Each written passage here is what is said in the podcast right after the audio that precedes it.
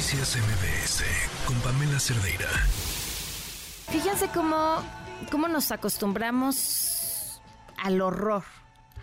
Se cumplió un año, este 16 de septiembre, de la muerte de Masha Mini, esta joven que murió a manos de las autoridades de su país por haber cometido una gravísima falta, enseñar su pelo, quitarse el velo, lo que provocó una serie y una ola importantísima de manifestaciones de mujeres liberándose en un acto que desde aquí nos pareciera tan simple, eso, quitarse el velo.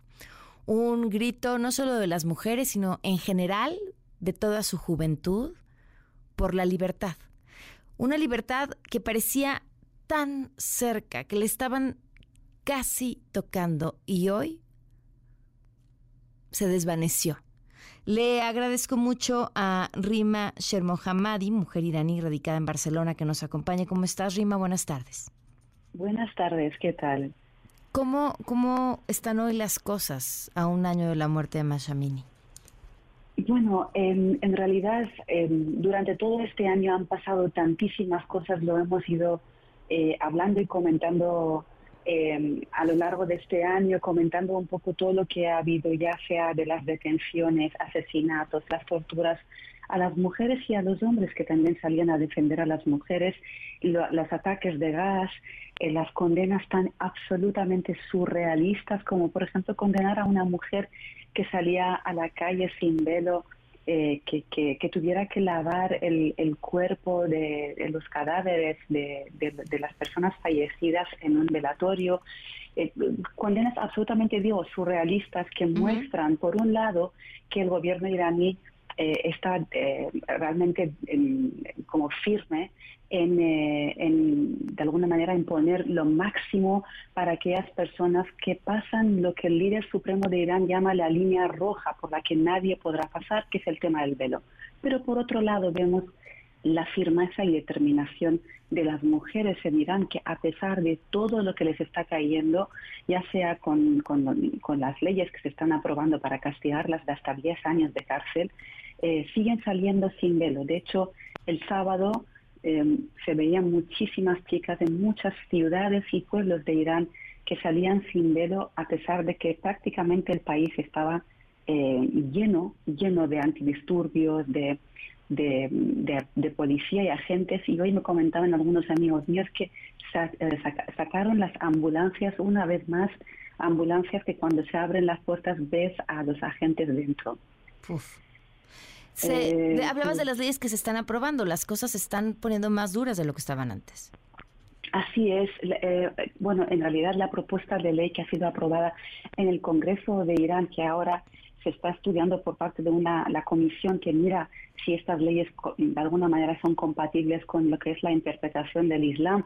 Eh, la semana que viene seguramente el Congreso volverá a poner una fecha para la aplicación eh, de estas leyes. 70 artículos que recoge este plan que se llama el Plan de Castidad que condena a las mujeres que no observan el velo hasta 10 años de cárcel, a las personas que defienden a estas mujeres en la calle eh, les condena a multa como 720 dólares, también eh, les condena a cárcel.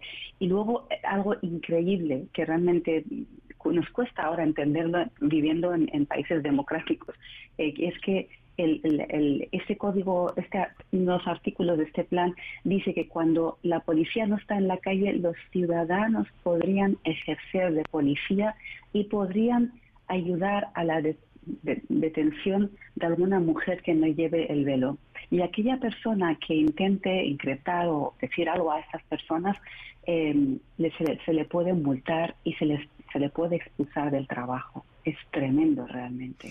¿Y cómo están emocionalmente este pueblo que lleva luchando un año con, con toda su fuerza? Eh, me imagino que la moral termina cayendo. Mira, yo creo que mm, en realidad las mujeres y niñas iraníes han pasado, pues, como decíamos, un año desafiando el, el, obligatorio impuesto por el Estado pero en lo que ha habido más que nunca es que todas esas iniciativas que ha habido en el pasado, a nivel individual, a, nivel de campañas que ha habido en Irán, esta vez vieron la, posibilidad y la capacidad que tienen de unir a los distintos grupos en el país, de salir en la calle. Y eso ya, ya sabemos que históricamente, digo, por eh, como han sido los procesos de otros países también, levanta mucho la confianza de los ciudadanos, a pesar de que eh, siguen habiendo estas detenciones, pero creo que lo que lo que ha sido es lo que se ha visto es que la autoridad del régimen de la República Islámica está completamente perdida porque mm. desde el momento que las mujeres salen así sin velo están diciendo aquí no hay autoridad pero obviamente el poder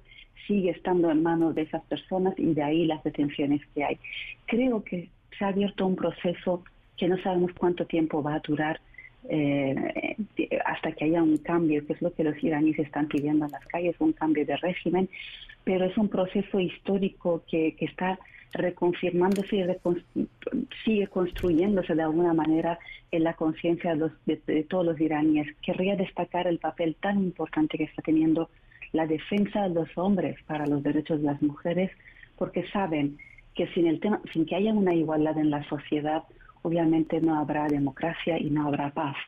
Así que mm, por eso en la tumba de Massa Mini esta frase tan bella que puso su padre, que, que, le pone, dice, querida Gina, eh, Gina es su nombre kurdo, el nombre de Massa, incluso le obligaron a la familia a poner el nombre de Massa cuando ella nació, porque no admiten que los kurdos pongan nombres kurdos a sus hijos le pone, querida Gina, no morirás, tu nombre será un símbolo.